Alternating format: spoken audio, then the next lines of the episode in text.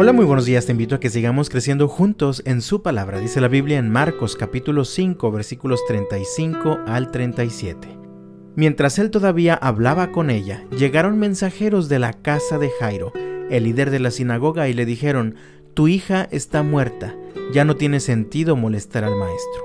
Jesús oyó lo que decían y le dijo a Jairo, No tengas miedo, solo ten fe. ¿Cómo reaccionas cuando llegan las malas noticias? La hija de Jairo estaba muy enferma, se estaba muriendo, así que Jairo, desesperado, fue a buscar a Jesús para pedirle que fuera a su casa y sanara a su hija. Cuando finalmente lo encontró, le dijo, mi hijita se está muriendo, por favor ven y pon tus manos sobre ella para que sane y viva.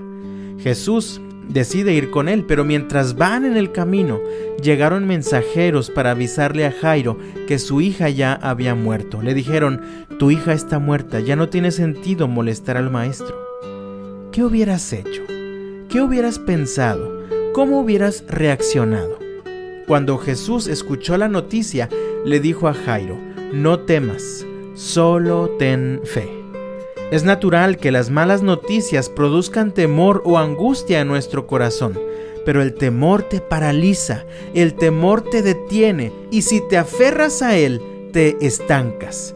Y esto por lo general no ayuda a superar las crisis. Con Cristo a nuestro lado tenemos una mejor opción, la fe. La fe que nos llena de seguridad y de paz al confiar en el poder de Dios para hacer las cosas que nosotros no podemos hacer la fe que nos llena de seguridad y paz al reconocer que el Señor es soberano.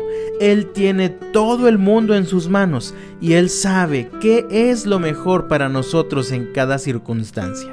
Así que creo que Jairo decide creer.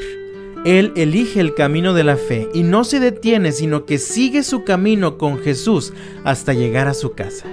Ahí Jesús ve a la niña que había muerto y le dice, Niña, levántate. Y la Biblia dice que la niña se levantó y caminó. Las malas noticias llegan siempre sin avisar, y en cada ocasión las palabras de Jesús son las mismas que para Jairo. No temas, solo ten fe. Hoy, mi amado, te hago un llamado en el nombre del Señor. No dejes que el temor te paralice.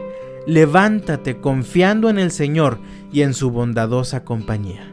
Que Dios te bendiga este jueves y hasta mañana.